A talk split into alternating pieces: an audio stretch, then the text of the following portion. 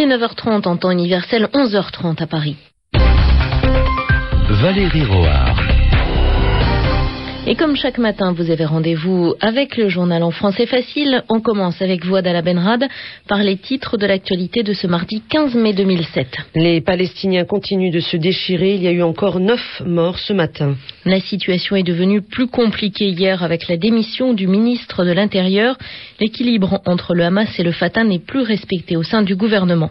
Condoleezza Rice dit qu'il n'y a pas de guerre froide entre les États-Unis et la Russie. La secrétaire d'État américaine va devoir convaincre Vladimir Poutine qu'elle voit tout à l'heure à Moscou. Paul Wolfowitz va avoir bien du mal à rester à la tête de la Banque mondiale. La commission d'enquête de la banque pense qu'il a violé le règlement. Les adieux aux Français de Jacques Chirac ce soir à la télévision. Pendant ce temps, Nicolas Sarkozy se prépare à entrer à l'Élysée. RFI, le journal en français facile. On ne parle pas encore de guerre civile dans les territoires palestiniens, mais cela y ressemble. Les partisans du président Abbas et ceux du Premier ministre Ismaël Haniyeh se combattent. Le bilan ce matin est déjà de neuf morts. Des Palestiniens qui appartiennent au mouvement islamiste Hamas encerclent ce matin un camp d'entraînement des soldats fidèles au président Abbas. La situation est devenue plus compliquée hier avec la démission du ministre de l'Intérieur. Maintenant, c'est le Premier ministre Ismaël Haniyeh qui est aussi ministre de l'Intérieur et cela change l'équilibre dans ce gouvernement d'union nationale. Franck Veirabo. Et vous le disiez, en dépit d'une rencontre entre responsables du Fatah et du Hamas dans la nuit, les affrontements se sont poursuivis jusqu'à ce mardi matin. Des violences qui confirment l'analyse du ministre qui vient de démissionner. Ali Al-Kawesme était un indépendant choisi après de longues négociations entre le Premier ministre issu du Hamas et le président venu du Fatah. Il a affirmé qu'il n'avait jamais pu contrôler les différentes forces de sécurité. En fait, le Hamas et le Fatah ont conservé la haute main sur leur propre milice. Cela rendait évidemment impossible toute sécurisation de la bande de Gaza, prévue pourtant par un récent accord signé en Arabie saoudite. Le ministre de l'Intérieur parti, c'est vous le disiez, désormais le chef du gouvernement qui gère le dossier.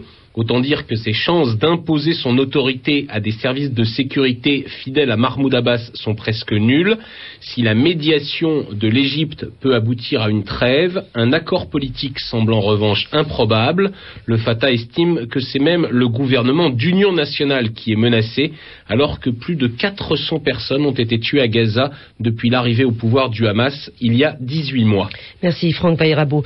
Le roi Abdallah II de Jordanie n'a pas pu atterrir dimanche à Ramallah pour rencontrer le président palestinien Mahmoud Abbas. Aujourd'hui, c'est Oudolmert qui va à Petra pour rencontrer Abdallah II.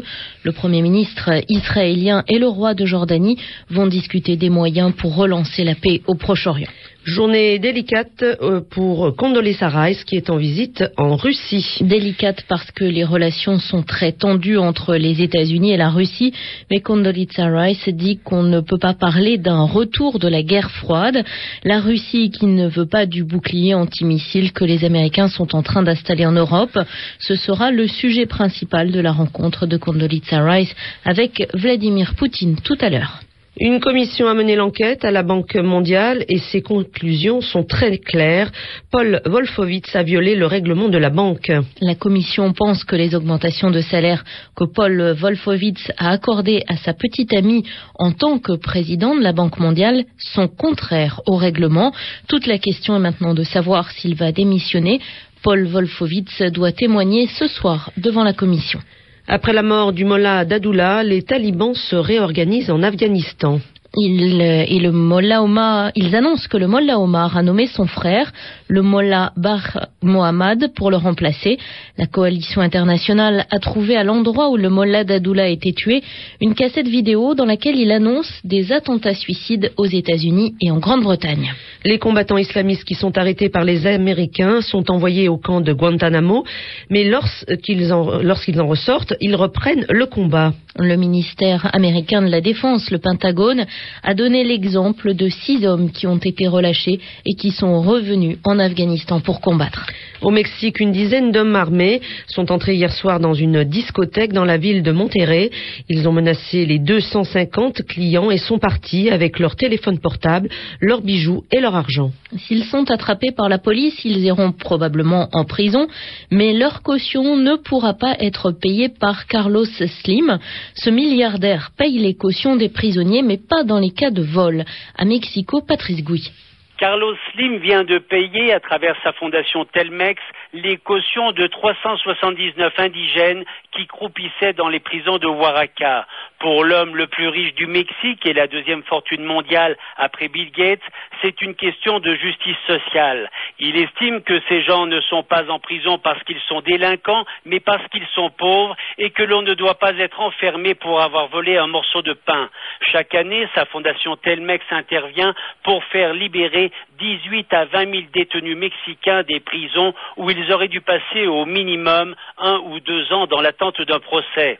La fondation Telmex est néanmoins très morale, elle ne verse les cautions que dans des conditions très strictes.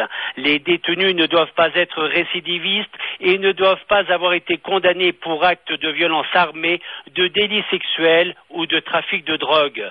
Carlos Slim, qui s'est retiré des affaires, tente de mettre sa fortune au service de ses idées. Paradoxe ou bonne conscience, son revenu annuel équivaut à celui des 25 millions de Mexicains les plus pauvres du pays. Patrice Gouy, Mexico RFI. Ce mardi 15 mai, la dernière journée de Jacques Chirac à l'Élysée. Le président de la République française veut faire ses adieux aux Français car selon ses proches, le président a des liens particuliers avec les Français. Demain, il laissera sa place à Nicolas Sarkozy. Nicolas Sarkozy qui démissionne de ses fonctions avant de devenir président. Après avoir démissionné hier de la présidence de son parti, l'UMP, il a démissionné ce matin de la présidence du Conseil général des Hauts-de-Seine. Et le président élu continue de rencontrer de nombreuses personnes pour former le prochain gouvernement. Le socialiste Bernard Kouchner pourrait en faire partie. Les socialistes ne sont pas contents. Laurent Fabius pense que ceux qui participeront à ce gouvernement de droite ne se respectent pas eux-mêmes. Mais cela fait aussi des mécontents à droite. Au point que Brice Hortefeux, très proche de Nicolas Sarkozy, explique ce matin que le temps n'est pas celui des récompenses, mais du rassemblement des talents. donc ce n'est pas le moment de remercier les gens qui l'ont soutenu avec un poste au ministère, mais d'aller chercher les gens les plus compétents. De nombreux dossiers attendent le futur gouvernement qui devrait être annoncé vendredi. Et d'abord, l'économie et la croissance et première mauvaise nouvelle pour le gouvernement. Le taux de croissance sera un peu plus faible que prévu, 2% contre 2,1% qui était prévu. Et puis, il y a le problème de ce qu'on appelle, Valérie, les parachutes dorés. Ce sont les sommes d'argent qui sont versées aux patrons lorsqu'ils quittent leur entreprise. Les 8 millions et demi d'euros qui ont été versés à Noël Forgeard quand il a quitté EADS ont Aujourd'hui, un autre patron de ADS, un patron allemand, affirme que c'est la France qui a imposé cette somme à EADS, EADS qui est une société européenne. Il y avait hier soir la 21e cérémonie des remises des Molières, une cérémonie qui récompense le théâtre français. C'est la comédie française qui est la grande lauréate cette année avec huit trophées, dont six pour Cyrano de Bergerac et deux pour le retour au désert de Bernard-Marie Coltès. Muriel Malouf.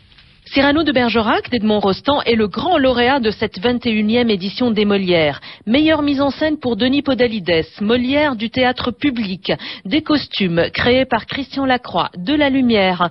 Meilleur second rôle pour Eric Ruff, couronné aussi pour son décor. Écoutez-le. On dit toujours oui les Molières, quand on en reçoit forcément ça prend une signification assez... Euh, assez profonde et ça fout un trac absolument, absolument dingue. De recevoir une distinction devant tous les gens du métier. Je suis là assis dans la salle à côté euh, de personnes que je regardais petit à la télévision ou au théâtre avec euh, avec énormément euh, de respect et d'envie. Voilà, je me retrouve assis à côté d'eux pour une soirée. J'en suis flatté, fier et impressionné. Voilà. Et parmi les grandes de cette soirée, il y avait notamment Robert Hirsch, meilleur comédien pour sa performance dans Le Gardien de Harold Pinter. Michel Aumont, récompensé pour son interprétation seul sur scène de la pièce à la porte. Laurent Terzieff, qui reçoit un hommage pour sa carrière sous forme d'aide à la création. Une grande fête du théâtre, retransmise à la télévision hier en début de soirée à une heure de forte audience. Au Japon, des policiers ont vécu un moment de véritable horreur. Ils ont vu arriver un jeune homme de 17 ans avec un sac à la main et dans ce sac, la tête de sa mère qu'il venait de décapiter sans véritable raison. Peu importe qui j'ai tué, a dit le jeune homme au policier. RFI, il est 11h40 à Paris.